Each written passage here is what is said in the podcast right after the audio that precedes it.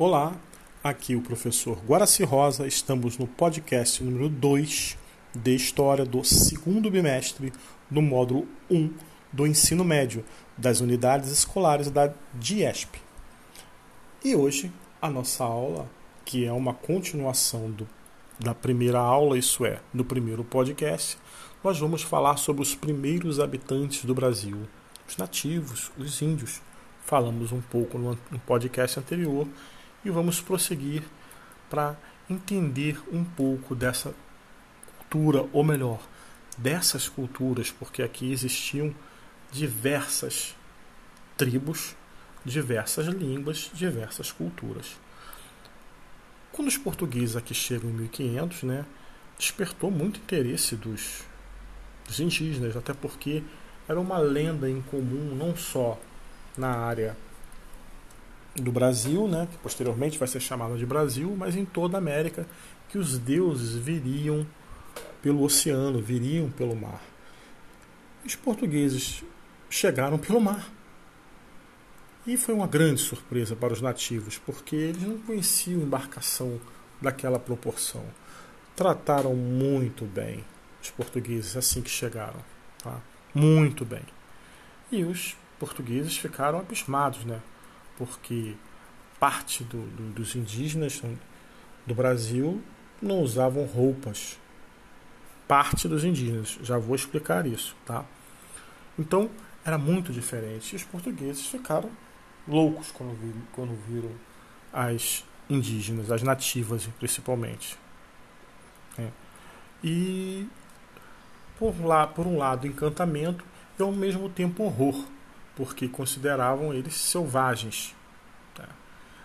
E logo de cara, né, vai ser escrita a famosa carta né, de Peruvar de Caminha, de Peruvar de Caminha, que dizia no início: os habitantes de Vera Cruz, que é um dos primeiros nomes do Brasil, né, são muito saudáveis, não usam roupas e desconhecem, ao que se apurou até agora, animais domésticos. Bem, para quebrar um pouco isso, Lembrar que eles chegam pelo Nordeste, posteriormente vão descer para o Rio de Janeiro, vão subir também para o Nordeste em vários estados e chegam na região de calor. Mas essa não é uma regra de que o índio não usa roupa para todo o país. E o, e o índio do sul do país? Rio Grande do Sul, Santa Catarina, Paraná passam por invernos rigorosos. São Paulo também tem inverno rigoroso em, alguns lugares. E isso era tudo cheio de índio. Esses índios ficavam semi-nus ou nus no inverno? Não. Eles também vestiam trajes, né, muitos feitos de pele de animal. Para se aquecer, usavam fogueiras.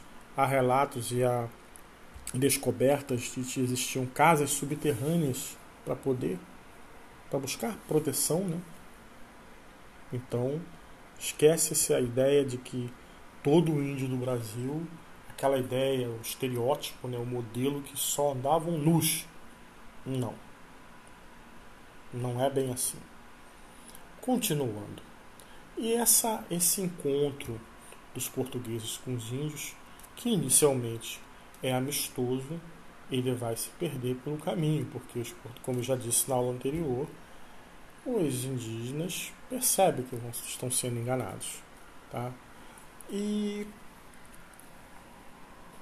a diversidade né, de grupos indígenas que existiam aqui não, não, não tinha uma relação, isso é, não tinha um relato é, varia, variado. Porque é, a classificação era basicamente pela língua usada pelos tupis guaranis que estavam no litoral, ou os tapuia que habitavam o interior. Só que existiam muitas, muito mais tribos do que essas duas e muito mais língua do que as, do que as faladas por esses dois povos. Então os relatos não são precisos né, sobre essa época. Porém, como eu disse inicialmente, né, a variedade de culturas, línguas era imensa. Ok? Nós vamos continuar esse papo. Não acabou aqui não. Até o próximo podcast. Um abraço.